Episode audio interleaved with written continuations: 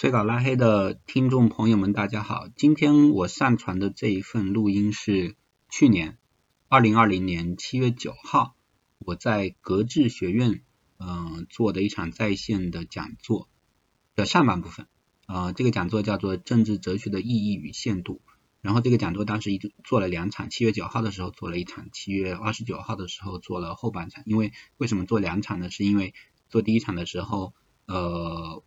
准备的时候忘记了后面要留出这个问答的时间，所以这个问答时间到了以后，第一呃准备的内容还没有讲完，所以后面就有呃添加了一场，就变成了两场。嗯，然后当时之所以要做这个讲座呢，是因为当时我其实是准备在格致学院开一一系列公开课，就是叫做呃政治哲学导论的这样一个公开课，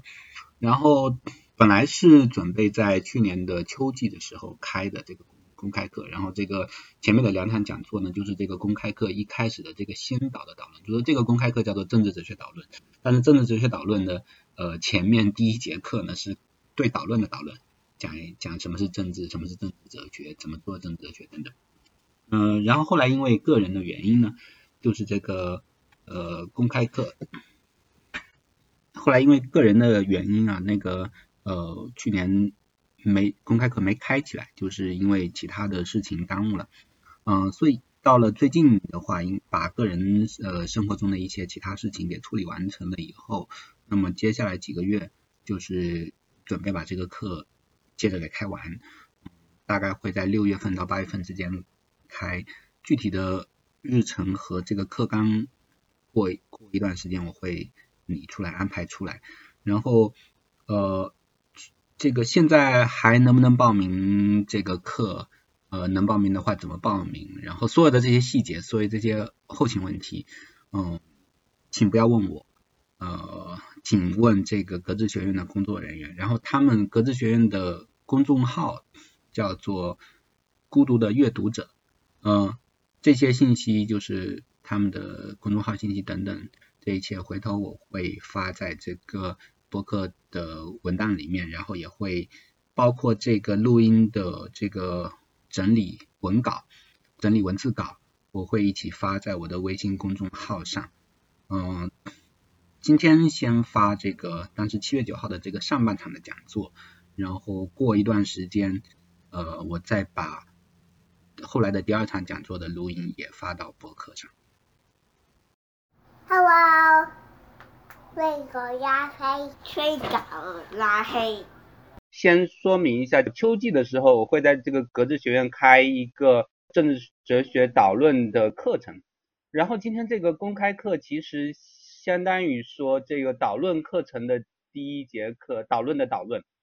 秋季的课程呢会呃有十多节吧，会讲讲这个自由啊，讲民主，讲爱国主义，然后讲这一些。还有一些更当代的、更有争议性的话题，宗教自由或者是民民族独立啊，诸如此类。之后课纲以后会再发上去。然后那个今天作为一个导论的导论，我就想先给一个框架，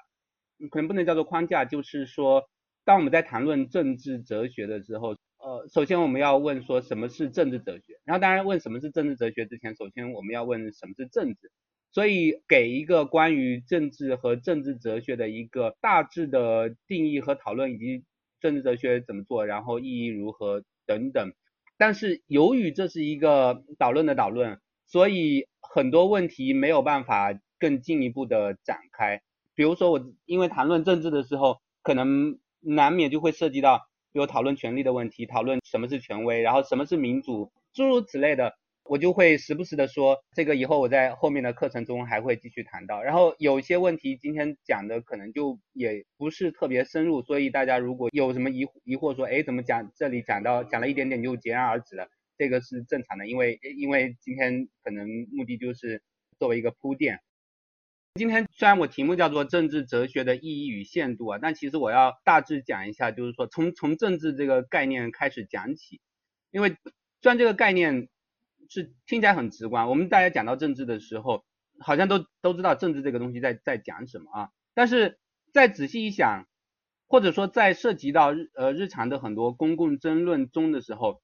或者在涉及到一些政治哲学问题的时候，往往大家就开始对政治这个概念产生了困惑。比如说在政治问题或当代的政治争论里面，一个常见的说法就是说，一个问题明明是政治问题的，被你给行政化了。那政治和行政就很有有的人会会发出，尤其当代一些左翼的呃批判理论家会对当代的政治生活有这样一个批判，说说明明是政治问题被你给行政化了，或者被你给司法化了。那我们这时候就要问说，政治和行政的区别何在，对吧？然后还有一个呃，我们最近比较常呃这几年比较常见的网上流行的一个词汇叫做政治正确。这个我在以前的讲座里面提到说怎么去理解这个剖析这个概念这个话术。但是当我们听到政治正确这个这个词的时候，第一反应是说，哎，为什么要在正呃正确前面加上政治这个这个这个修饰语？那个这个修饰语到底指的什么东西？当它在放在这个语境下的时候，就说为什么要把政治这个词放到这个放到这里来？政治这个词背后，当我们在使用政治这个词的时候，它的背后的意涵到底是什么？我们到底想要用它来 invoke 什么样的意象，对吧？所以所以政治这个概念是很值得去辨析的。再举一些例子，比如我们从小在教科书里面学到历史的时候，我们会把它分为政治史、经济史，对吧？这个社会史或者诸如此类的。那为什么有些东西被划入政治史的范畴，而不是其他部分历史的范畴？就当我们在这样划分的时候，我们显然的会对政治有一个大致的一个一个概念，一个一个想法。那这个想法到底成立不成立？就是我们在划分政治的范畴的时候，是不是把某些本来应该被认为是政治的一部分的东西给划分到外面去了，然后把某些本来不应该被放进来的东西给给划分进来了。所以这一些都是我们在思考政治问题的时候，首先需要去想的问题，或者是有可能并不是首先去是要去想，但是当你在思考政治问题的时候，时不时的呃你的思考就会和政治的概念挂上钩，就是什么是政治这个问题给挂上钩。那究竟什么是政治呢？我们可以举几个例子或对比，我们来想一下。比如说，再举一个日常生活中的一个一个常常见的说法，比如说这个大家看一些清呃清宫戏呃后宫戏什么的，然后可能会会用这样一个词叫做某某和某某在在玩后宫政治，对吧？或者是在看一些办公室职场剧的时候，会说啊这些人在玩办公室政治。那么我们为什么在这个时候我们会使用？在这个语境下，我们使用“政治”这个词呢，就是如果我们去想一想的话，很直观的，好像是说，我们为什么会把“政治”这个词用在这个语境里面，是因为好像“政治”这个词带有一种，它它跟权力有一种直接的关系，power，对吧？然后那个后宫政治啊，办公室政治，好像是人与人之间在勾心斗角，在争夺权力，对吧？在这个意义上，我们把这个“政治”这个词引入进来了，这些这些事情不会恰当的被。如果你作为一个历史学家，你不会把这个放在政治史的角度下去考察。但是由于政治这个词，它和权力概念有很紧密的联系，所以我们这时候觉得说，哎，在某些情况下，我们可以类比的把这些事情也称为政治，后宫政治啊，办公室政治等等。也就是说，我们之所以能够在这个语境下使用政治这个词，是因为政治这个词它的这个概念要素里面，它包含了一项就是跟权力息息相关，对吧？跟权力息息相关。所以，权力是我们理解政治的时候一个非常重要的，可能是可能是必须的一个一个元素，一个概念元素。但是，光有权力够不够呢？或者是光对权力进行争夺，它足不足以构成政治呢？我们再那我们再再举一个例子，想象一下，假如说在一个治安特别糟糕的一个地方，有两个黑帮，对吧？这两个黑帮天天火拼，他们为了抢夺这个抢夺这个地盘的控制权，两个黑社会之间呃火拼。我们我们会把这个这个火拼称为搞政治吗？说这两个黑社会在搞政治，我们不会不会这样说，对不对？那么我们会说什么呢？我们会说这两个黑社会之间发生了暴力冲突，我们会说它发生战争，对吧？发生暴力冲突，但是哎，好像这不是政治，对不对？所以似乎政治有一个边界，有一个范畴，这时候你直接上手了，直接动用暴力武器了，就已经不再构成政治了。所以。呃，有些军事军事史家留下了这样一些话，就是说战争是政治的延续啊，但是同时政治又是战争的延续，所以战争和政治之间有一个有一个边界，这个边界未必是那么清晰的，对吧？但是我们大致上，我们对用什么样的恰当的方式去使用权力有这样一个想法，这个想法是什么呢？具体我们在后面的课程中，我们还可以进一步去剖析，但是大体上我们会认为说，只有在某一些方式下使用权力的时候，哎，它才是它可以被恰当的理解为政治。那么也就是说，政治在在这个例子里面，我们可以看到，政治不是赤裸裸的暴力。当当你使用赤裸裸的暴力的时候，这个政治政治已经被被被暴力屏蔽屏蔽在外了，或者说这是一个去政治化的过程。当然，确实政治中也有这个也是有暴力的成分的，对吧？就是比如说，当国家机器决定对某一个呃某一起社会抗议采取暴力镇压的时候，这肯定涉及到暴力的成分。那我们不会把呃这种暴力镇压排除在政治史或者政治的讨论范畴之外。对吧我们后面还会去探讨说，这个暴力到底在什么时候、什么意义上，我们把暴力纳入了这个政治的视野，什么意义上排斥在政治的视野之外。那么除了这些之外呢，我们再举一个例子，比如说有一个呃，比如说 Facebook 吧，Facebook 这个呃小马对吧？他他因因为这个这个公司特别特别庞大，他他现在对这个网民们，他其实掌握了非常巨大的权利，他有很大的 power。变动一下这个算法，就是整个打乱了这个这个网民的时间线，或者是呃改变了网民能够接收到的信息啊，不仅是这个 Facebook，国内的很多平台啊就不一一点名了。但是我们在假设说有一个政治史家，他在书写政治史的时候，他会把 Facebook 的崛起纳入在这个范围之内吗？或者把各个平台的崛起崛起纳入在纳入在这个范围之内吗？我想未必尽然。但是呢，这就意味着说，也并不是在任何时候运用权力或者生成权力都被视为是政治的一部分。这时候，那么我们就要问说，在什么时候、什么情况下，我们我们把一种权利视为是一种政治权利，而不是经济权利，而不是社会权利，而不是文化权利？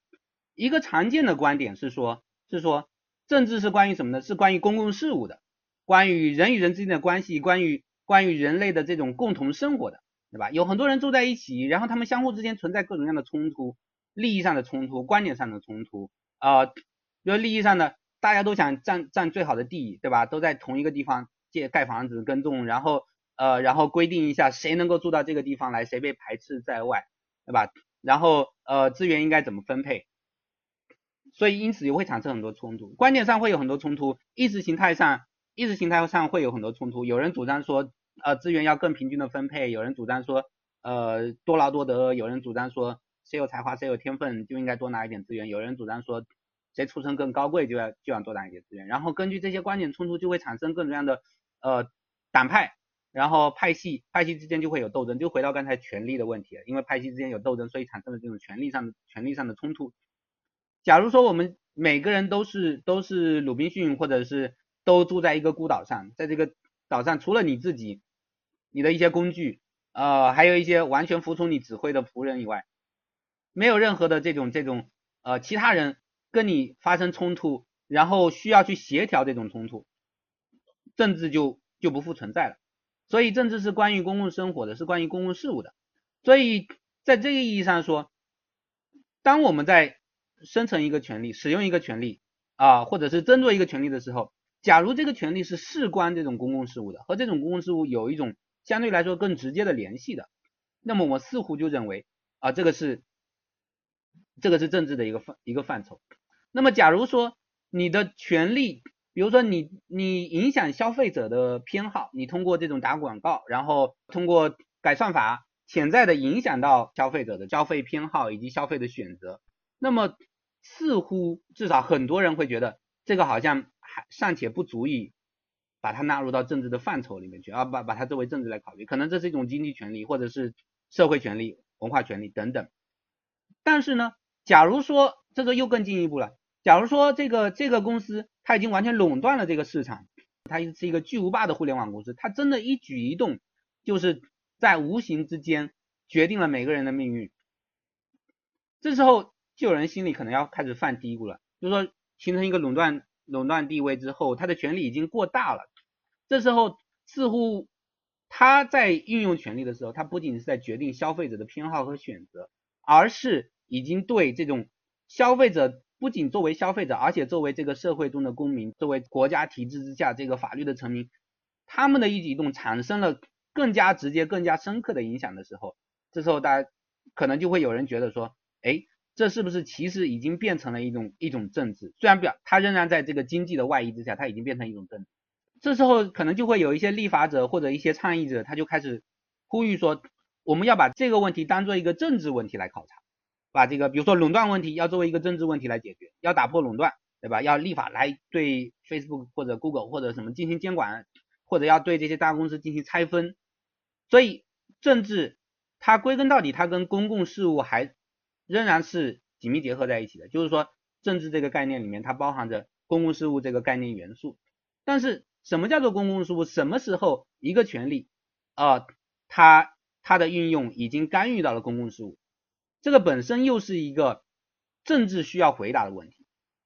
所以政治是一个所谓的我们说的一个自反性的概念，就是 reflective self-reflexive 的概念。这个什么自反性呢？就是说，我们确实可以给政治提出一个大概的一个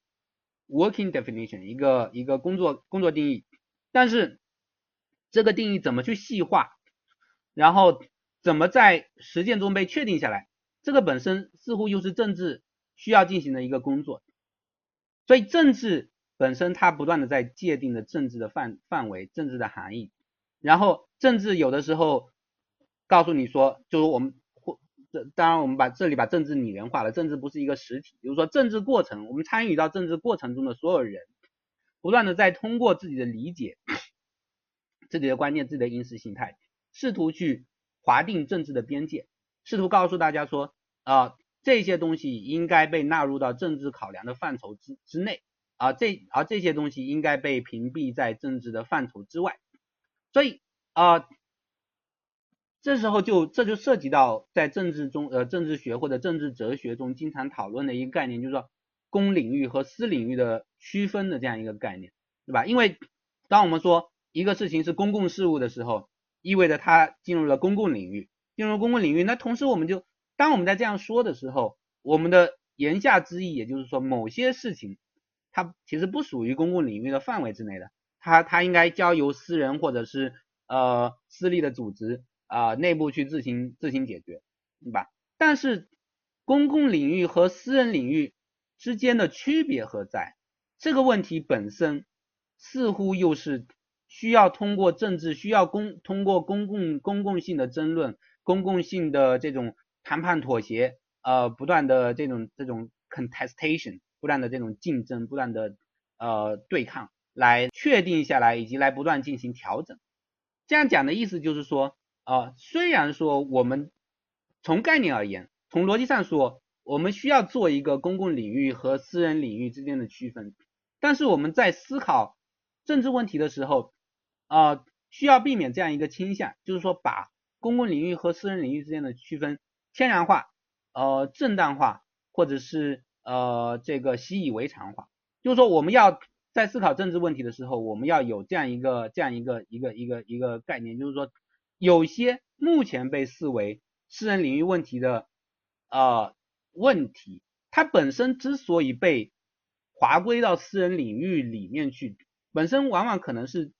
政治的结果。就这个政治未必是一个隐性的，未必是一个在呃国会或者立法机构或者政府里面大家呃摆出来讨论以后说，哎，我们现在投票决定把这被这些事情纳入到私人领域里面，不是这样的。如果政治是关于这个公共事务的呃权力的生成运用和和争夺的话，那么。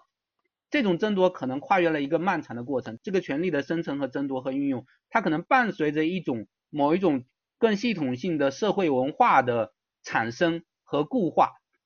呃而而不断发生，就是这个过程不断发生。然后这个社会文化它本身在就是生成和固化的过程中呢，它也给向人们塑造了一种对如如何界定公共公共事务和私人事务之间边界的这样一种观念。然后人们在在内化了这种观念之后，他反过来又强化了说，呃，某些某些问题，呃，应该被排斥在政治讨论的范畴之外。举个例子，这个当代的女权主义的女权六七十年代以后兴起的所谓的第二波女权主义的一个口号就是说，呃，personal is political，对吧？个人的就是政治的。这句话什么意思呢？就是 他们针对的对象是说。在这个历史上几千年人类历史上，逐渐形成、逐渐强化的这种男权父权制的这种文化，反过来影响到了人们如何思考政治、如何进行立法、如何如何规范、如何划划定和规范公共领域和私人领域之间的边界。比如说，在六七十年代以前，世界上基本上是没有一个国家把婚内强奸作为一个罪名给纳入到刑法里面去的。为什么呢？因为在当时的观念来看，一旦男女双方、夫妻双方进入了婚姻以后，所有的一切事情都变成你们之间的私事了，然后夫夫妻之间的权利关系等等都变成了私事了，国家就不应该再干预了。一名女性和她的丈夫签订了婚姻这个契约之后，你可以说的难听点，就是签订了一个卖身契，对吧？你这个契约里面包含了说你在在这个婚姻关系之中，你必须要贡献你的肉体，满足你你的丈夫的这个性需求，然后国家就不应该再干预了。那女权主义者试图挑战这个这个预设，或者挑战说这个国家不应该干预婚内强奸，不应该干预家暴等等等等这些预设。挑战的方式就是说，我们看似觉得很自然，呃，很天然的、很自然的这种家庭作为私人领域，然后其他的家庭以外作为公共领域的这种划分，本身就是一个政治选择的一个结果，就是我们完全可以重新理解。重新划分公共领域和私人领域之间的界限，然后我们这时候说，呃，由于家庭关系之中，由于我们在父权制之下的这种家庭模式本身就是有一个更系统性的权力结构衍生出来的结果，所以它并不是一个应该被完全避免在呃国家调控或者说公共政治争论干预之之外的这样一个领域。啊，我们只有通过重新调整这个界限，然后去由这种公共权力去抵消掉这个家庭关系内部的某些过分不合理的权利关系，才能够保证说进入家庭家庭关系之中的这些私人个体们，他们真正的能够在自己呃应该享有的私人领域里面去自由的。享有自己的那个平等尊严，然后然后去实现自己的，比如说职业企呃企图也好，去防止自己受到侵害也好，这又回到了刚才提到的自反性的问题上，就是说政治是一个自反性的概念，划定政治的边界本身是政治的工作，所以当当如果有人说呃某些东西某些某些事情不应该由政治干预的时候，他已经预设了说政治的这个边界是僵化的，是固化的。所以才会得出这样一个结论，说政治应该在这个范围内。当然，政治的自反性也给他带来了一定的危险，就是说这样听起来似乎政治的触手可以无所不及，这是它的危险所在。所以我们就不得不思考说，我们在实践之中如何去规范、如何去约束政治权利，如何去防止它深入或者说干预到某些我们可以通过这一些好的论证。来得出结论说，这些领域最好被留给私人或私立组织去自自行运作，而不需要事事交由公共讨论，不需要事事由这种呃公权力来来决定。这时候，这时候我们就可以看到，这里面出现了一个张力，什么张力呢？就是一方面从现实而言，政治它确实可以被理理解的或宽或窄，然后政治应该被理解的宽和窄，公共领域应该被理解的宽和窄。它是通过不同个体、不同组织、不同观念的承载者，他们在这个实际的政治生活中不断的对抗、妥协、呃争论，然后慢慢的这种协商出来的一个结果。就是说，从事实、从描述层面，这样有这样这么样一个结果，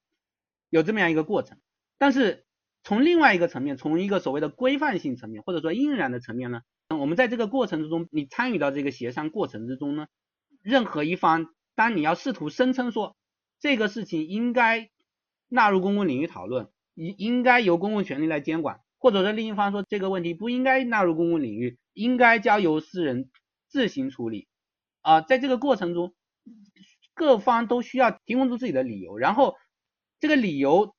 我们把这个理由交提交到整个公共争论的这个场域之中，然后我们试图通过这个。理由来说服其说服其他人，当然话又说回来，因为这个张力永远存在。话又说回来，在这个实际的这个政治运作的过程之中，起到影响因素的、起到决定因素的、改变别人观点的，或者是让对方造成妥协，或者让本方造成妥协的，并不仅仅有理由，它有可能有，往往也涉及到拳头的大小，对吧？原涉及到有声音的大小，然后涉及到种种的时事、种种的这个制度安排、制度对你造成的约束等等等等啊，理由的强弱只是其中的一个部分。但是当我们在思考说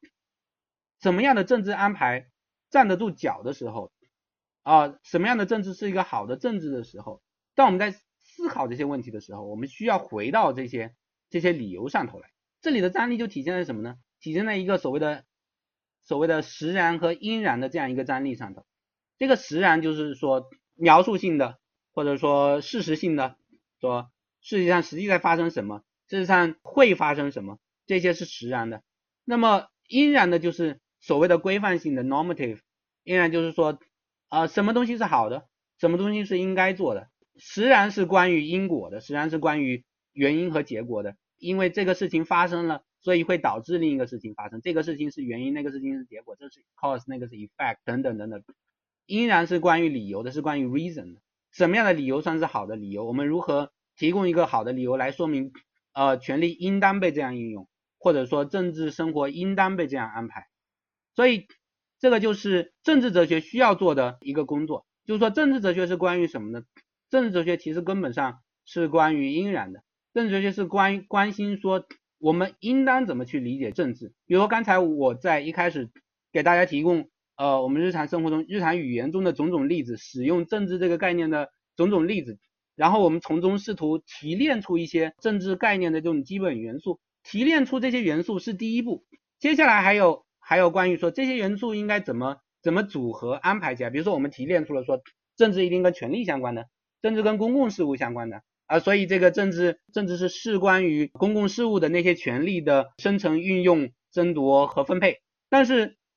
接下来我们还需要问说，什么事情可以被恰当的认为是公共事务啊，对不对？然后权力究竟应该如何生成？权力这个东西。到底又是怎么回事呢？我们如何去理解权利这个东西，对吧？权利是怎么生成的？权利权利应该被怎么分配？权利应当被怎么运用？所有这些都是政治哲学应该去思考的工作。那么，甚至就连一开始我说啊，我们让我们从日常语言中提炼出种种的这个概念元素，说政政治是事关权力的，政治是事关公共事务的，这时候可能就已经会有人从政治哲学的角度来对我提出挑战了。比如有人会说，我们凭什么要从日常语言中提炼这些概念元素，日常语言可靠吗？我们思考政治的时候，我们真的要真的要首先去先去看一看，说大家是怎么用政治这个词的吗？然后某些用法是不是要被完全摒弃在我们的思考范围之之外？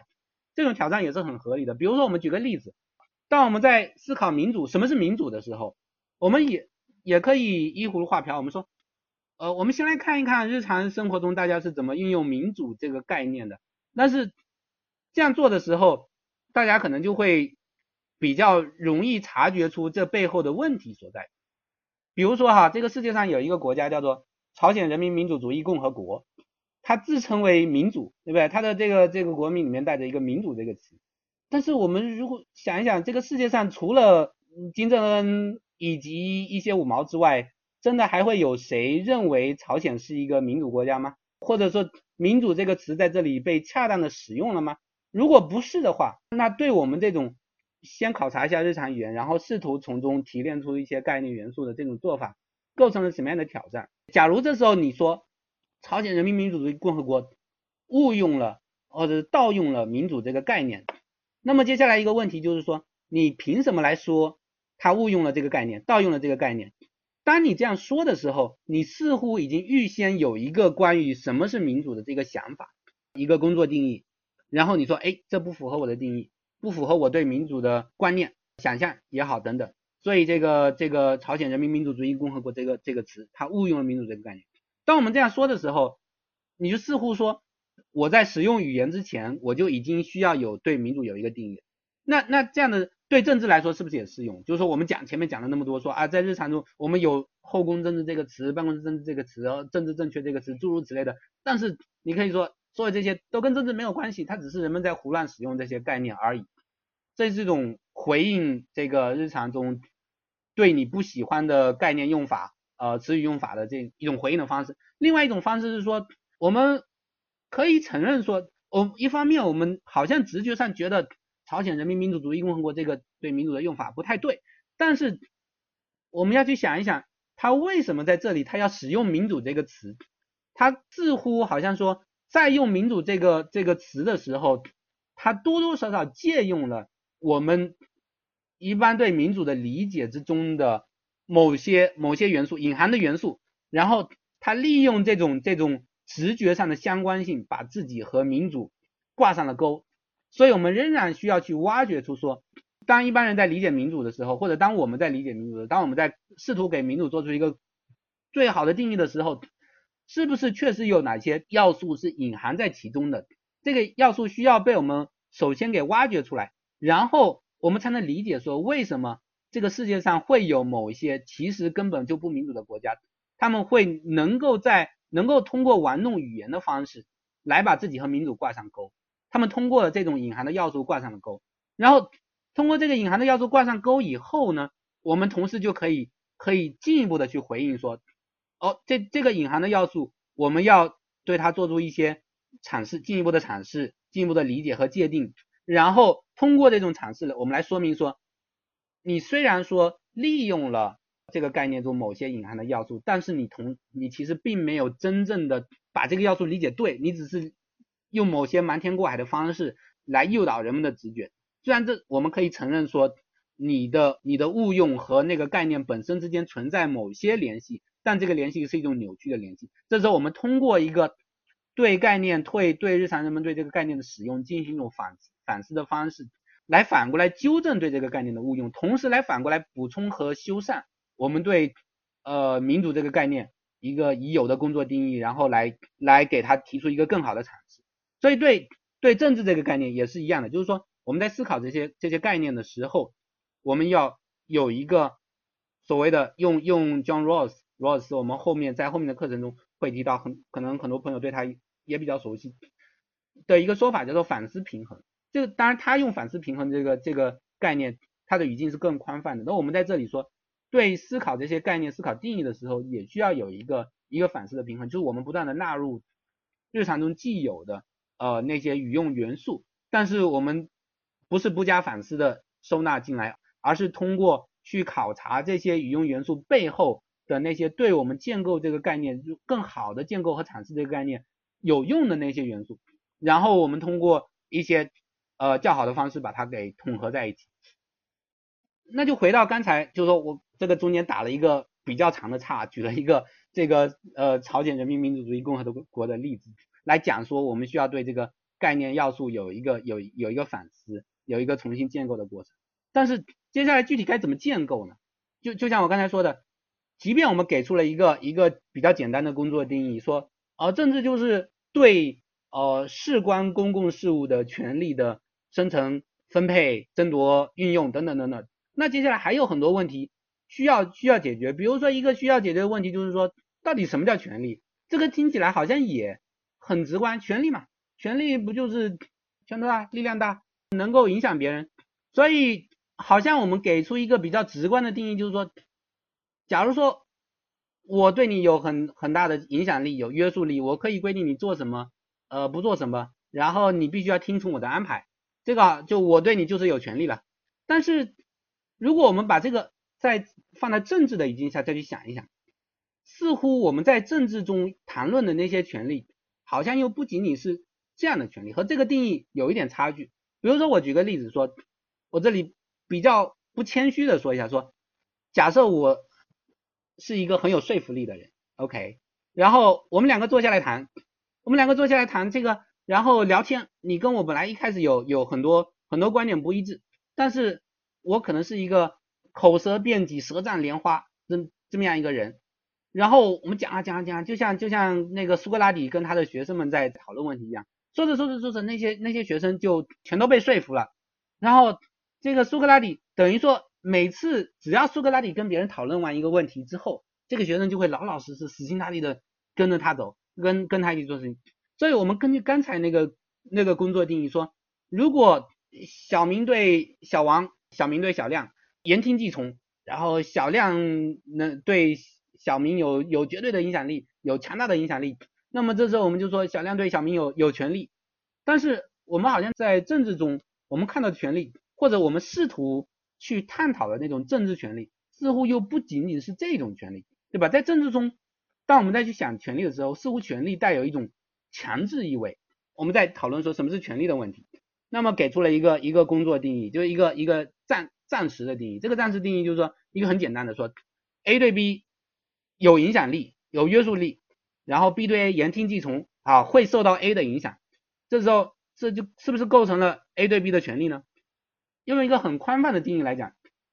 我们似乎构成了权利，但是在这个意义上，苏格拉底对他的学生通过这种说服，通过言谈。来影响到他的学生的行为举止，这个我我们确实在日常生活中，我们有时候也会对他也会说这是一种权利，对不对？但是在政治语境下，似乎我们想要谈论权利，比如说国家机器对我有一种权利，警察对我有权利，立法者对我有权利，法律对我构成一种权利，我对法律的言听计从和和法律影响到我的所作所为，或者说政府里面的领导他影响到。下属的所作所为，或者是影响到普通民众的所作所为，这种影响力似乎和苏格拉底的那种影响力又有很大的区别，对吧？就后面一种影响力，它带有一种强制的意味在里头。所以，即便我没有被法律说服，即便这个立法者制定了一项法律，我对这个法律的内容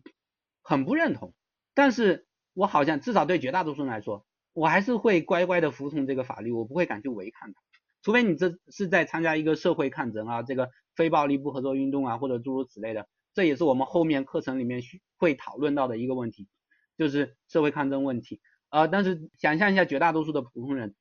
似乎政治权利它并不完全依赖于你要被说服。当然，我们可以在不同意义上使用权利这个概念，但是具体到政治这个语境下的时候，我们还是希望能够把这种。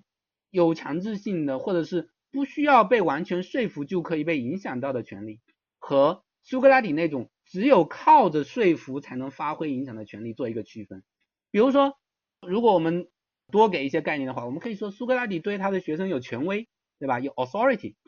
然后因为他有权威，所以学生很愿意听他的话，或者是学生首先会愿意坐下来听他长篇大论，然后最后被他说服，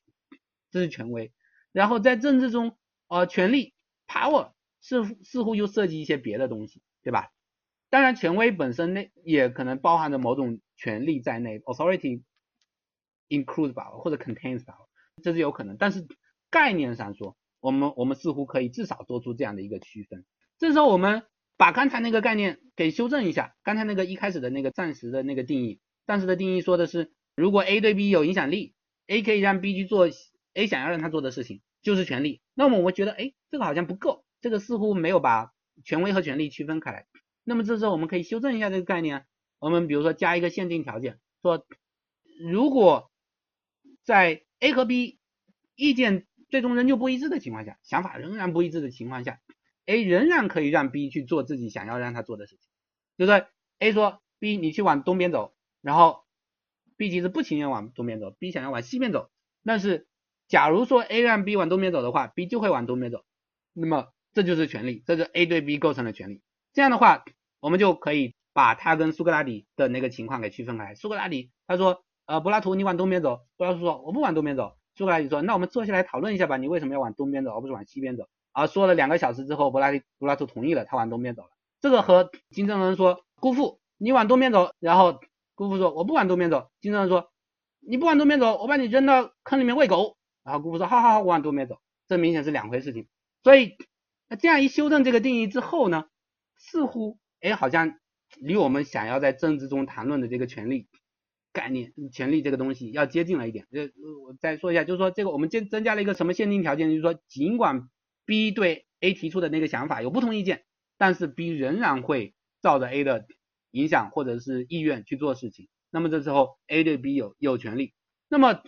就这个这个权利的定义，在二十世纪五五六十年代的时候特别流行，在政治科学里面特别流行。当时在在政治科学里面兴起了一个所谓的行为主义学派，就是对以前这个经济学里面所谓人是理性人啊诸如此类的预设有一个反弹的时候，二十世纪中期的时候兴起了这个行为主义学派，考察人们在日常生活中的种种行为，它如何受到各种理性非理性因素的影响。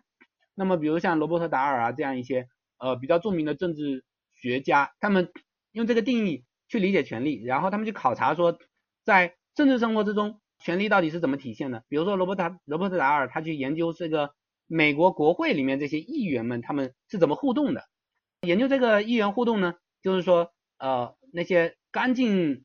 刚进入国会的那些这些初出茅庐的年纪轻轻的那些议员们，他们什么都不懂嘛，对不对？然后，而且他们可能对那些年长的、资历比较深的议员有许多的敬畏也好，或者是有许多需求也好，比如说他们需要托他们做一些事情，自己提出的法案需要他们的支持，诸如此类的。所以他们在很多问题上，他们就会主动的或者被动的去附和那些比较资深的议员的意见，啊，被他们牵着鼻子走。所以，比如说达尔研究这个国会里面投票的情况，他就发现说，年轻的那些议员们，之前的议员们，他们会经常发表自己的观点，啊，但是投票的时候呢，他们往往会跟着那些更老资历的议员去投票，虽然事事后呢，他们又又会表示后悔。也就是说，年轻议员们他们。不同意那些某些资深议员的看法，但是他们还是不由自主的受到了影响，不由自主的按照那些在至少在某些重大问题上，按照那些老议员的意见去行事。啊，这时候我们就可以说，哎，在这个意义上，我们说这些老议员对年轻议员有一种权利，对不对？这个我们如果看那些，比如说美剧，呃，英剧美剧《纸牌屋》的时候，可以可以感觉到这种人际关系之间，政政客之间的这种人际上的权利，比如说党鞭。他通过各种各样的方式去威胁国会里面其他的议员，说说下一次投票的时候，你要跟着党派，跟着我们党的意见来投啊，投赞成票或者投反对票，诸如此类的。我们在在日常生活中也可以找到很多的例子，不仅仅是在这个政客之间。但是接下来到了二十世纪这个七十年代的时候呢，就有一些学者开始对这个权利的定义感觉到不满意，觉得说，哎，好像还是缺少了缺少了某些东西。那到底是缺少了什么东西呢？比如有人提出说，达尔的这个研究，它围绕着这个美国的国会，这个确实美国国会是政治生活的核心，对吧？非但是政治就像我们前面提到的，政治它的范围是很广泛的，就是说国会制定了立法之后，它要运用到普通人身上，对吧？然后普通人平时对可能对立法有很多不满意，对国会提出的一些人事安排有很多不满意，会走上街头抗争。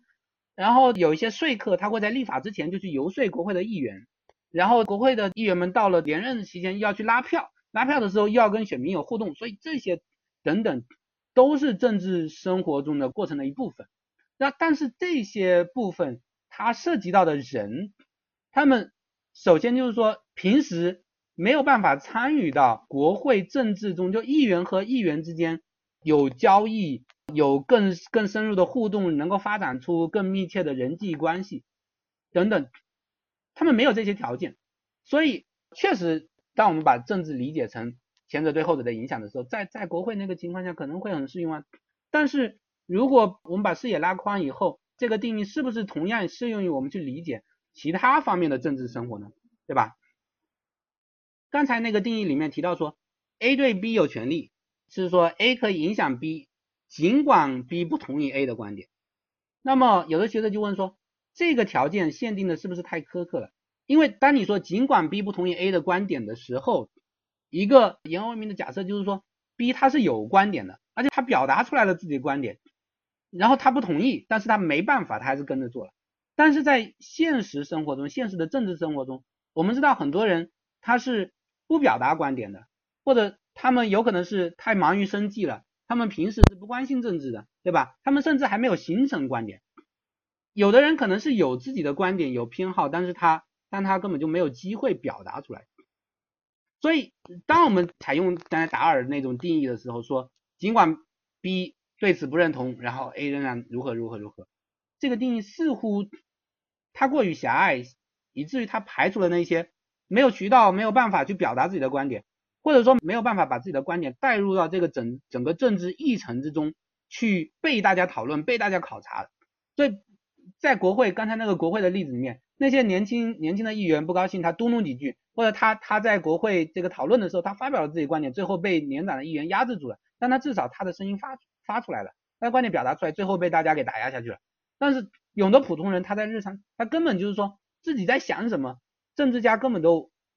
不理睬他们，对吧？根本就不去倾听他们在说什么，所以他们说的那些话没有被记录下来，没有进入正式的政治讨论的渠道，没有进入所谓的议程，没有进入 agenda。那这时候这些学者就问说，呃，我们是不是要考虑一下设置议程这个事情，是不是本身就是一种权利的体现，对吧？agenda setting 就就就是一种一种权利的体现。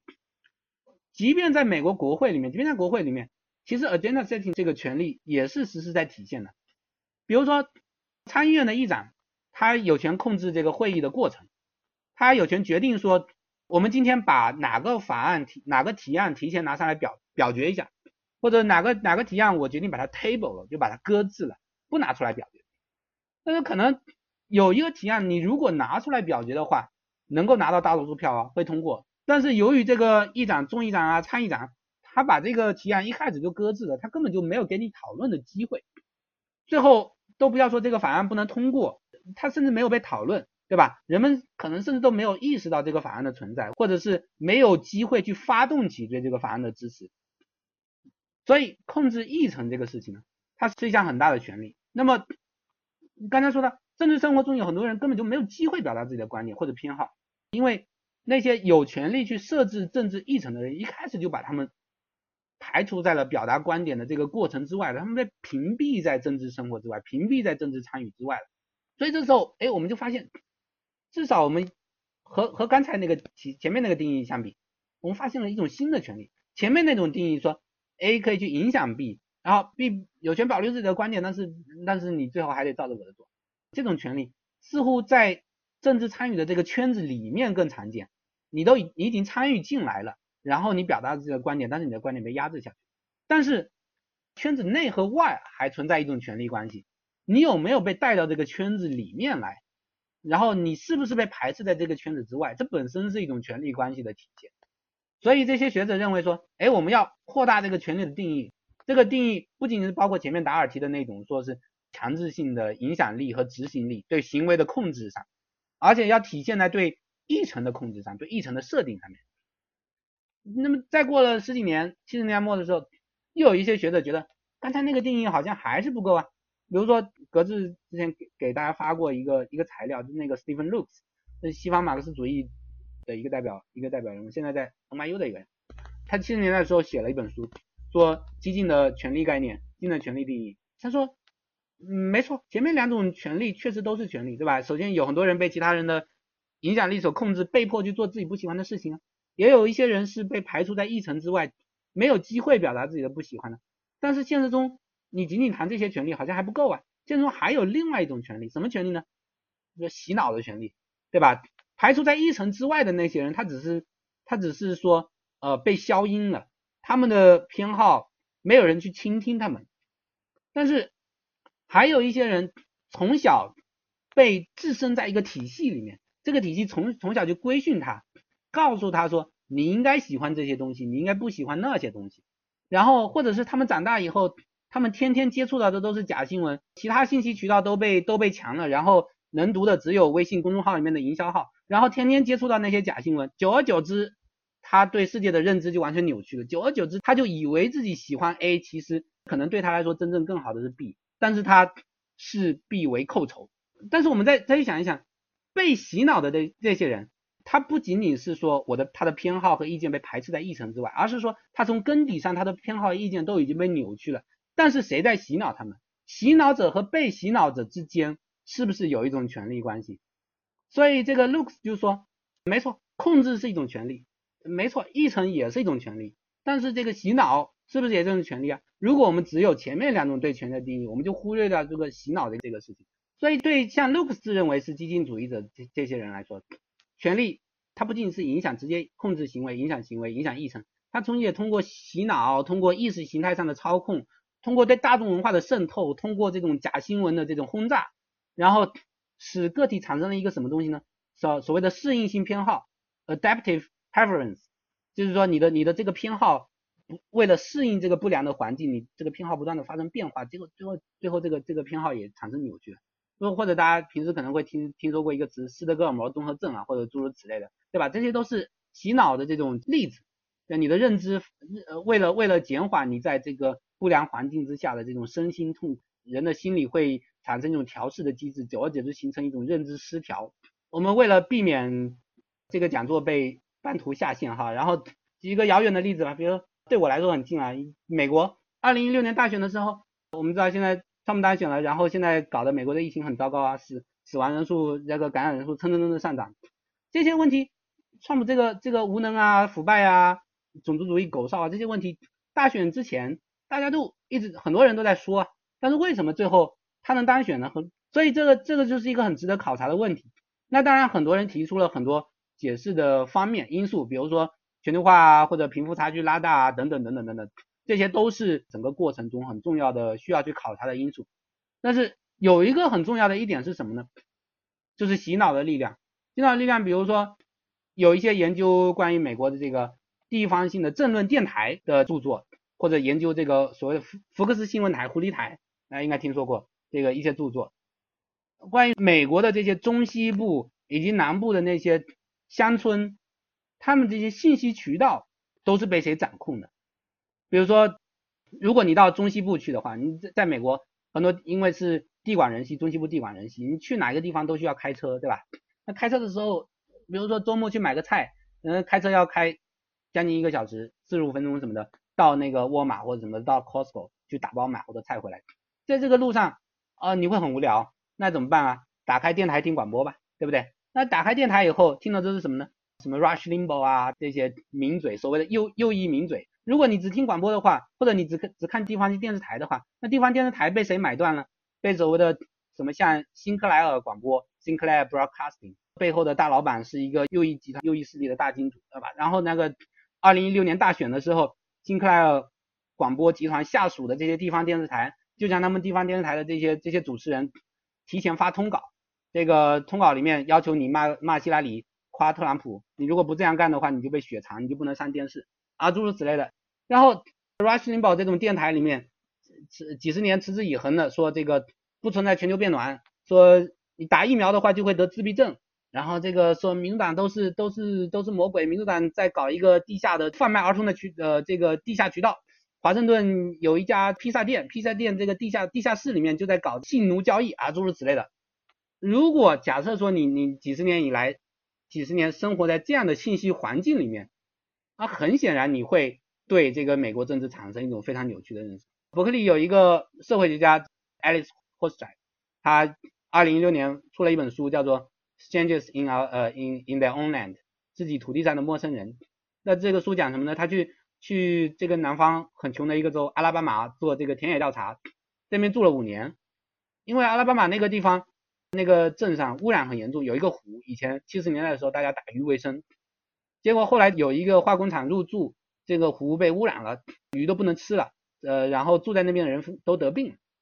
所以当时的联邦政府就派了环保署的人去调查，然后去对这个化工厂罚款啊，然后要整治这个污染什么的，结果遭到了当地人的强烈抵制，说周全至上，这个联邦联邦政府是魔鬼，要把联邦政府赶走，那么这是很很奇怪的一个现象，对吧？所以这个 Hostile 他就去研究说，在那边住了五年，跟当地人交谈。想理解说，明明这个整治环境对他们有好处，为什么呢？他们要抵制环保署的人，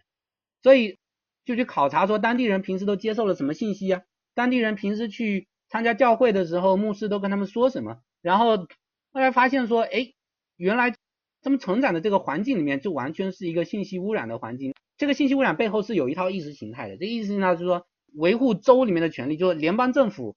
是来干预我们的，然后联邦政府离得越远，对我们越好。所以这个维护我们自己的生活，维护所谓的南方南方遗产，当然这个又涉及到美国内战的历史，涉及到奴隶制和种族隔离的历史。就是说，从奴隶制以后，南方的那些白人们，他们他们对这个奴隶制很缅怀，然后他们觉得内战内战是北方人来欺负我们南方人啊，诸如此类的。所以在一系列这些意识形态运作之下，他们形成了对联邦政府的这种深深的恶意厌恶，然后。当联邦政府的人来的时候，环保署的人来说，他们首先是用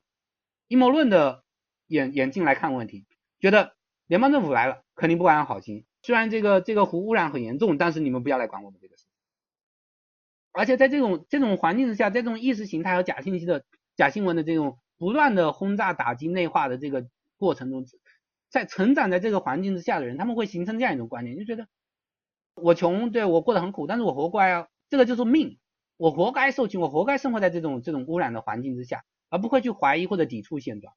所以我们可以看到，就是说你控制了信息渠道，控制了教育渠道，控制了这种社区生活，包括宗教生活。呃，里面这种信息如何流动，然后哪些信息可以流动？通过控制这些东西，通过操纵意识形态，你可以对个体的能动性产生非常强大的影响。那谁谁能够控制这些东西？不是间接控制的行为，而是而是去去控制这个信息的渠道。这个背后也是有权力关系在的，对不对？好，这是我们讲了好几种关于权力的定义。我们回头来看说，发现哎。从从第一个达尔的那种那种定义，到最后 Stone Looks 的这个定义，这个对权力的囊括的范围好像越来越大，对吧？从开始控制行为，到后来控制议程，再再后来控制控制偏好，范围越来越广，然后越来越激进。这些定义不断演化的定义，确实有助于我们去理解现实中生活中的种种现象。但是也有人会产生新的疑惑，就是说不断扩大这个定义到底是好还是不好啊？它当然有好的一面，但是它有没有有问题的一面？就比如说，有人会说，如果我们把这个权利定义的过为宽泛的话，最后会出现一个什么问题？就是说我们没有办法去测量这个权利，或者说权利越来越难测量。但是，权利要不要被测量，或者说越难越来越难被测量，这是不是一件坏事情？这本身也是有争议的。有认为现在政治学走过头了，什么事情都想测量，都想定量一下。但是至少对搞定量的那些政治学家来说，我想要把这个权力的强弱、权力的大小给明确化一下、明晰化一下，对不对？那在第一种定义之下，不管你偏好是怎么样，只要我最后我对你的行为有影响，然后你对对此表示不满了，但是还照做了，我们在现实中很容易找到例子，很容易找找出明确的案例，然后也很相对很容易量化，对不对？我们呃可以比较容易的，当然对学者来说，吃这碗饭的人。呃，巴不得如此，就是说我们更容易出论文，对吧？我们去设置几个变量，然后去考察一下，去看一看这个过往二十年内这个议员通过了多少法案，那个议员通过了多少法案，这个议员在多少法案上投赞成票，诸如此类，很容易定量，很容易出论文。哎，学者们巴不得这样做，确实好像只有好像说给出一些更明晰的量化指标以后，我们好像似乎才能更容易的意识到这个问题有多严重，呃，我们也更容易知道说，哎，这个问这个人权力大一点，那个人权力小。但是说，如果我们说权力是关于意识形态的，关于洗脑的，关于这个控制偏好的，那这个似乎就很难量化了，对吧？首先，怎么确定一个人有没有被洗脑？比如一个人他说我就是很爱党爱国，我读了很多书，我小时候对这个东西抱有怀疑，但是我通过阅读，哎，我发现爱党爱国才是对的哦，你们那些公知们才是被洗脑的，这被美国洗脑的。公知说五毛被洗脑了，五毛说公知被洗脑了，那到底谁被洗脑，谁没被洗脑？这又是一个很成很有争议的问题。还有，假设我们能够确定，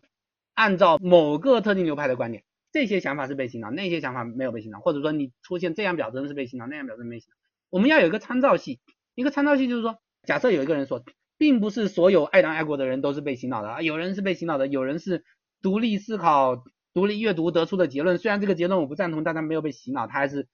嗯诸如此类。那我们需要有一个参照系，我们需要有一个叫一个判对照的标准对照组。这个对照组是什么？就是说，好像我们要要认为说，一个人如果能够保持自己的理性的想法，他就不会不会被被洗脑，不会按照被洗脑的想法去做事情。那么我们这时候就需要说，这个人哦，我认为他在现实生活中是被洗脑了。为什么我认为他在现实生活中是被洗脑呢？是因为假如他本来是理性的话，他本来会如此如此。也就是说，我们给出的参照系是一个虚拟的世界，是一个平行世界，是一个另外一个可能世界。在那个可能世界里面，我们说，呃，在那个可能世界里面，这个人没有被洗脑，因为他他表现出了种种种种理性。然后我们假设说，在那个虚拟世界里面，这个没有被洗脑的人会持有某种不一样的观点。但这时候问题就来了，你怎么知道在那个虚拟的世界、平行世界里面？没有被洗脑的人一定会持有那种观点，对吧？比如说刚才那个阿拉巴马州的那个例子，我考察了历史，考察了现状，你说在历史中呃，在在现状中，由于种种种种信息控制，导致最后他们反对环保，然后支持特朗普，诸诸如此类的。然后你说，哎，他们被洗脑了，但是对方可以挑战你说，那你怎么知道这些条件不存在的时候，他们就一定不会这样呢？他们就一定不会支持特朗普呢？他们就一定会心甘情愿的让环保署的人来来检查这个环境污染问题呢？对不对？你没有办法去证明这一点，你没有办法证明这一点的话，就没有办法去量化它，而且。还有前面提到的那个问题，就是说双方都会相互指责，五毛说工资被洗脑了，工资说五毛被洗脑了，然后这个反川的人说川粉被洗脑了，川粉说你们这些反川的人才是被洗脑，你们天天看纽约时报，你知道纽约时报上那些东西都是都是在瞎扯嘛，对不对？你才是被洗脑，你们这些你们这些城市精英，你们这些高校白左们什么？高校就是一个专门洗脑的地方，你们这些小孩子送到高校里面去，天天听那些白左教授说什么什么，呃，美国国父都是奴隶主，罪该万死啊，什么什么，然后你们你们毕业以后，你们就一心想着要推倒那些雕像，哎，你们才是被洗脑了。所以这个事情就你要这样一扯起来，哎，一涉及到意识形态问题，似乎就陷入了口水战，就就讲不清了。当然，就像我刚才说的，并不是所有人都觉得说一切政治问题都要去量化才能才能够研究。确实，洗脑这谁被洗脑，谁没被洗脑，是一个有争议的问题。但是回到我刚才说的说法呢，政治是一个自反性的概念，政治是一个不断争争论、不断对抗、不断有不同意见、相互冲突的这样一个过程。那争论说谁到底有没有被洗脑，本身似乎就是政治生活中一个一个题中应有之义，对不对？就政治确实包含着许多的分歧争执，当然政治中也有共识，但是政治中永远有这些分歧，这些分歧似乎是。不可能被完全解决掉的，那这就是一些政治哲学说的这种这种 the fact of disagreement，就是说在政治生活中存在这样一个分歧的事实。在讨论政治的时候，不能想象一个美好的社会，在这个社会里面所有人都是完全完全同意的。然后我们也不能想象一个静态的政治生活，在这个静态政政治生活里面，好像每个人都持有自己已有的那些观点，每个人都按照自己的立场去投一下票，然后就完了就回家了。不是这样的，我们在政治中一定是会有争论。一定是会有冲突，然后这一派的一些人被另一派说服了，另一派的一些人被这派说服了，然后有的时候没有没有被完全说服的时候，通过拳头，通过声比声音大小来决定胜负，这也是不断会出现的现象。但是由于在政治生活中存在这样的分歧啊，同时由于我们在政治生活中又必须永远的不断的争论下去，因为我们没办法单方面停止政治生活。当你说我不再争论了。要么你自己本人退出政治生活，你过做一个隐士，你到一个孤岛上做鲁滨逊；要么你的意思是说，我不想再争论了，我要用拳头把你打倒。我现在人比你，我就我就把你声音压制下去。这样的话，你就是回到前面说的，你通过暴力来压制另一方面的意见，这样你也停止了政治生活，对吧？当暴力开始的时候，政治就政治就停止了。因为因为我们总是希望自己能够去说服别人，在政治中我们能够去说服别人，然后同时我们也知道说。我们是有可能，而且在现实中确实总有一部分人不会被我们说服，而且我们也知道说，不管我们能不能说服和我们不同意见的人，我们总是还要跟他们共同生活下去。我们存在在一个共同的公共空间里面，然后而政治是关于一个公共是公共生活的这样一个一个过程，所以我们就需要找到一定的解决的机制，就是说，即便有分歧的时候，我们也需要做出决策，我们需要去决执行决策。所以这个就回到说，我们刚才对政治的定义中，是不是有某个要素我们还没有没有提到呢？似乎政治生活它最后一定要有一个机制，一定要有一个解决分歧的机制，或者说不是解决分歧的机制，而是说在存在分歧的情况下，仍然能够让大家同意，我们现在应该做出一个决定了，我们现在应该把这个决定执行下去，这样一个机制。当然，这个机制中我们可以看到，这中间又包含着。权力的成分，因为这个机制要能执行下去，要能把这个决决定执行下去，一定要有一种强制力的背书，所以这个强制力背后又涉及权力的过程。但是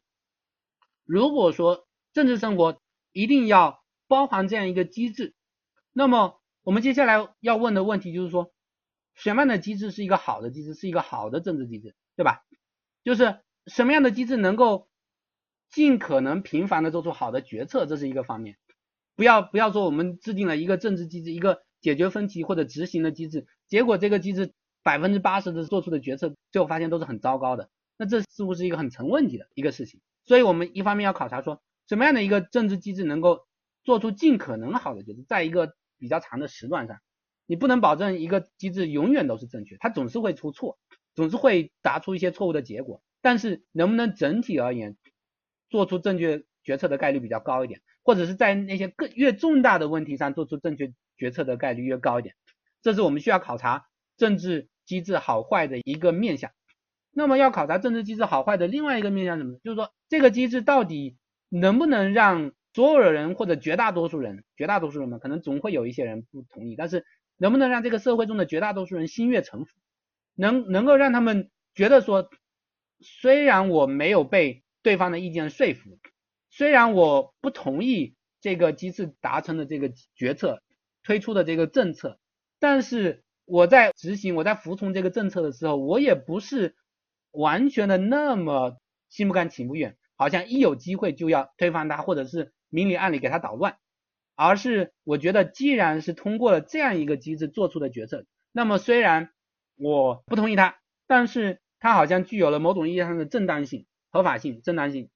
所以一旦这个决策出台了之后，我还是要执行它。这是考察政治机制好坏的另外一个面向，就是这个正当性的概念。legitimacy 这个词在，因为刚才我用了几种说法，合法性、正当性，在在中文中有一些有不同的翻译，这个好像每种翻译都没有办法完全对应到英文词，当然这个英文词本身也是很有争议的，就是说它 legitimacy 到底是什么东西，这又是一个很有很有争议的一个问题，我们在后面的课程里面也会回过来接着谈这个问题，比如你说有有人把 legitimacy 翻译成合法性。这样的话就跟容易跟另外一个词 legality 相混淆。legality 什么意思呢？就是说符合法律规定的，对吧？符合法律规定的听听起来说合法性嘛，对吧？酒后驾车合法吗？不合法。那个开车不系安全带是在大多数国家是不合法的。但当你这样说的时候，好像说这个行为它是没有 legality 的，illegal，对吧？但是 legitimacy 描述的是什么呢？描述的是这个政治机制本身，描述的是政权，描述的是政治权利，对吧？机制以及及其背后的这个权利，这个权利的合法性。那么，当你用合法性去描述这个、去理解这个概念的时候，好像多多少少有点问题。为什么呢？因为法律是通过这个权利，通过这个机机制才制定出来的。那如果权利在先而法律在后的话，显然这个权利本身一定会是合法的，对不对？所以，当你用合法性去讨论权利的时候，好像会让人们人们觉得有点本末倒置，没有直指问题的核心。当然，如果你能理解说合法性这个概念，它指的不是日常意义上的符合法律条文，那你可以可以接着用这个词，就是说在在中文中确实有很多人继续使用这个这个翻译。那么另外一个翻译说把把 legitimacy 翻译成正当性，听起来可能要稍微合理一点。就我们说这个权利好像不够正当，来路不正，可以这样说。不过这样的翻译呢，它跟另外一些我们在后面课程里面会讨论的一些其他一些概念。有的时候也容易混淆，比如说 justifiability，一个行为能不能被正当化，能不能被正常，能不能被 justify，也就是说一个能能不能找到恰当的理由帮某个某个事情来辩护。那么 legitimacy 和 justifiability 它是有一定的联系的。就比如说，当我们认为说一个政权是正当的时候，有 legitimacy 的时候，我们背后的潜在含义之一是说，我们可以找到一些理由为这个政权辩护。但是似乎这两个概念之间又有一些微妙的区别，因为我们在讨论 legitimacy 的时候，当然这个和 legitimacy 这个概念它本身的争议有关系。就是说，当我们说存在一些理由为政权、为某个政权、为某个政治体制辩护的时候，需要考虑的一个问题就是说，理由这个东西它有很多种，是不是所有的理由都适合拿来替这个政权的正当性辩护呢？比如说，有人经常使用的一个词叫做绩效合法性、绩效正当性。可能有些朋友听说过 performance legitimacy，这 performance 包括什么呢？经济发展，比如说 GDP 每年百分之八，蹭蹭蹭的往上涨，哎，这个这个政权就有就有了 legitimacy 了，就绩效上的合法合法性。这个大家在日常中会听到为某些政府辩护的一种方式，但是这时候就涉及一个一个争论，就是说绩效这个东西到底是不是足以为一个政权的正当性辩护？当然。我们要注意，这要区分两个问题，一个是说为一个政权辩护的时候，是不是完全不需要考虑绩效？可能也是未必的。比如说过去几年，欧美那些老牌的自由民主国家，他们遭遇了一些所谓的合法性危机、正当性危机，背后的一个原因是很多人在说经济停滞啦，或者是贫富差距扩大了，就是说绩效上出了一些问题，所以绩效似乎是至少在现实中人们考察和正当性的一个要件、一个元素，但是反过来绩效本身是不是足够充分的能够为一个政权的正当性辩护？这个似乎又是一个很值得争议的问题，比如说。假设一个政权，它确实经济发展的很好，但是贫富差距在扩大，或者说经济发展的很好，但是污染很严重。这时候好像我们看到这个绩效中间有很多要素相互相互冲突的元素，一方面的绩效突出，另一方面绩效不突出。再比如说一个政权，它在很多方面绩效的好像似乎都很好，但是它没有保障人权，它没有保障法治，它随意的监禁它的普通公民。你如果在网上表达一些对最高领袖不敬的话，呃，第二天你和你的家人就消失了。那么这时候是不是应该仍然去说这个政权它有 legitimacy 呢？这是一个很值得争议的问题。但这这里面又可以分出两个更进一步的问题，就是说正当性这个概念就和我们之后我们在后来的课程中要讨论的许多概念一样，它可以同时被做两个不同意义上的理解，一个就是实然层面的理解，一个是应然层面的理解。我刚才说的实然和应然的张力，我们在后面会不断的讨。回到这个问题上，正当性这个问题，你可以实然的理解，就是说这个社会中大多数人拥护不拥护这个政权，然后依然的理解是，我们应不应该用正当这个词去称呼一个政权？因为正当这个词它似乎包含着某种规范性的力量。当我们说一个政权正当的时候，我们内在的是说，因为它正当，所以我们应当对它采取什么态度？因为它不正当，我们应当对它采取什么态度？比如说，因为它正当，所以我们应当去承认它，然后或者是应当宽容它的某些错误。就像我们刚才前面说的，为什么我们我们会提到正当性这个词，是因为正当性它涉及到说这个政治机制它可能产生了某些我们不不想要的结果，但是我们对此不同意，但是我们仍然要在某种程度上、某种意义上心悦诚服的去接受这个结果，对吧？所以它有一种应当，有一种应然性在背后。所以我们是不是要用正当性这个概念？在这个语境情境下使用正当性这个概念，在这个政权身上，或者是正当性这个概念是不是太过宽泛了？我们还要去进一步区分几种不同意义上的正当性。然后在实然层面上，实然层面上就有很多人会说，好，你就算你你在应然层面上，你个人认为这个政权是不正当的，我们不应该把它称为正当。但是实然层面上，我们去做一个民调啊，做一个调查，发现这个社会中的大多数人心悦诚服的支持这个政权。好，这时候我们是不是能够由此推出一个应然结论，说？我们至少要尊重大多数人的意见吧，然后大多数人认为这个政权是正当的，所以我们要接受这个事实的存在。但是这个实然的这个结论呢，似乎又回到了前面关于权力的一那个那场争论之中，对吧？就是那些持有激进的权力概念的权力观念的那些人会说，大多数人支持这个政权，或者大多数人认为它有正当性，这能说明什么问题呢？我们还要去考察说这些人有没有被洗脑。哎，这样一来，你看这个问题又又被拉回到了之前的那个争论，所以这时候我们可以看到说，我们今天还只是只是一个导论的导论嘛，像刚才说，我们都只是在讨论什么是政治，然后什么是权利，什么是正当性这几个问题，还没有涉及到后面更进一步的那些政治哲学中常常争论的那些更更深入的问题，就已经可以看到，所有这些问题似乎都是环环相扣的，他们全部都纠缠在一起。你讨论政治的时候，总会涉及到正当性问题，讨论正当性的问题，你讨论实然层面的正当性的时候，又会遭遇到那个激进意义上的权利概念的挑战，然后激进意义上的权利概念又会涉及到政治科学应该怎么做，要不要量化这样的挑战，所以所有这些问题最后都会牵涉到一起。然后我们在今天的这场讲座里面，等于说没有任何一个问题能够被解决，当然也可能整整个学期讲下来，仍然你会觉得没有一个问题被解决了，因我只是在不断的抛出。一个接一个的问题，然后告诉你们存在这样的不同的观点，存在这样的解决方案，然后这些解决方案之间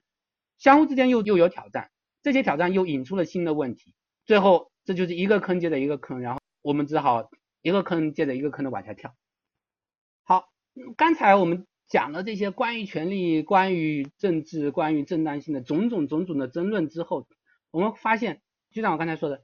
这些争论背后似乎有一些。更加原层次的争论，什么叫原层次？或者二阶的 second order 的争论？就是说关于应然和实然的争论，关于如何纳入这个经验素材的争论，如何让纳入日常语言中的素材，如何纳入经验现象的这些争论，然后我们对概念和观念的定义，多大程度上要接受这种量化科学的挑战，这这些好像似乎跟政治这个事情并不直接相关，但是对我们思考如何思考政治这个问题又有很大的关系。政治哲学呢，就像我刚才说的，政治哲学是一个主要关注规范性领域的的一个学科，当然这一点其实有很多政治哲学家是不同意的。这个又需要我另外开一个专门的讲座去讨论，说大家对哲学又分别有什么不同的观点啊？其实我以前做过一个类似的讲座，就是说哲学的性质和意义，如果能上 YouTube 的朋友是可以看到的。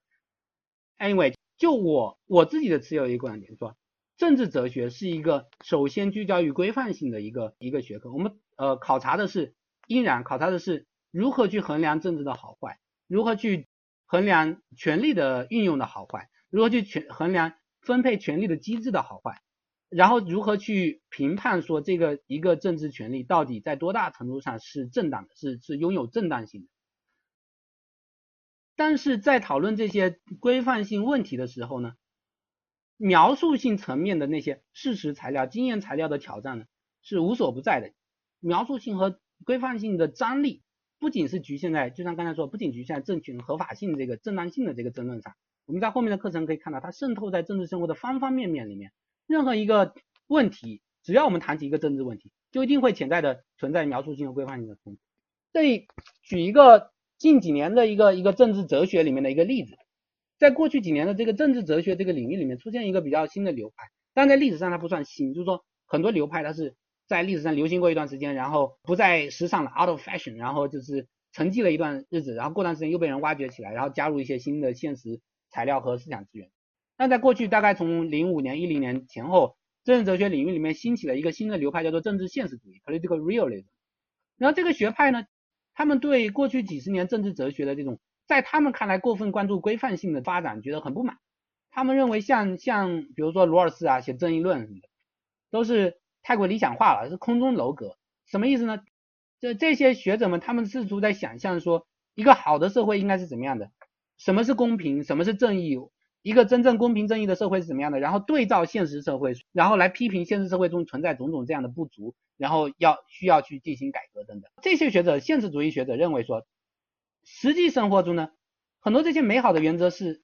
完全没有办法实现的。为什么完全没有办法实现呢？因为人性，因为现实中有很多很多的经验的约束，人性可能是天生是自私的，比那些学者想象的自私。当然，那些学者不是不承认人是自私的。但是现实中的人可能比他们更自私，或者说人有各种各样阴暗的动机，人有争权夺利的念头，现实中有种种的约束，族群之间这个身份上的差异会构成冲突，会构成张力，国家之间有冲突，国家内部有有人服从法律，有人不从服从法律等等等等等等，似乎在他们看来，这个过去几十年的政治哲学没有充分的把这些现实生活中的约束给考虑进来。那我今天我就忽然间的虎头蛇尾的来来收一个尾，这个问题我可以留到以后的课程里面再讨论。就是说我们会讨论说，现实中有很多很多的约束，有很多的经验约束，这个经验约束在多大意义上构成了我们思考或者说我们建构一种关于理想社会的理论，或者关于规范性、关于如何思考政治的规范性的制约，然后我们如何去调和。我们的理想要素和非理想的要素，比如说，我们假设说我们建构一个理想理论的时候，任何的理想理论都不是像某些现实主义者说的那样，就是说完全是一个空中楼阁，不考虑任何的现实现实因素。比如说罗尔斯的正义论，我们在后面会讲到，他考虑了现实中资源的有限性，他考虑了人性有自私的成分，诸如此类等等。假设说任何一个理论，它都会考虑一部分的现实约束条件的时候，这时候又导致一个更高一阶的问题，就是说。到底哪些元素在我们建构理论的时候需要被预先考虑进来，当做这个理论的预设？哪些理论需要暂时先排除出去，然后当做一个事后的变量，当做我们在建构完这个理论以后运用到现实生活中的这个应用过程中的一个变量加以考察？然后凭什么这些理论要这些要素要被预先考虑进来当做预设？凭什么那些要素只当做后面的变量？这背后又有一一一系列的非常丰富的非常丰富的争论。这个我们可以放到后面的课程之中，再进一步的考察，结合到后面的那个因为因为后面课程会围绕比如说自由啊言论自由、宗教自由、结社自由，然后民主、民粹、爱国什么分裂、文化多元主义，然后这个领土领土划分、战争，所所有这些问题，每个问题里面我们最后我们都可以结合案例，结合这些不同学者之间的争论来思考说。我们到底如何去建构一个好的规范结论？关于政治的规范结论，然后说政治应该是这样这样这样的，然后如何拿这个我们认为应该如此如此的论述来对照现实，然后说现实应该这样这样这样去进行改革。今天我就先讲到这里。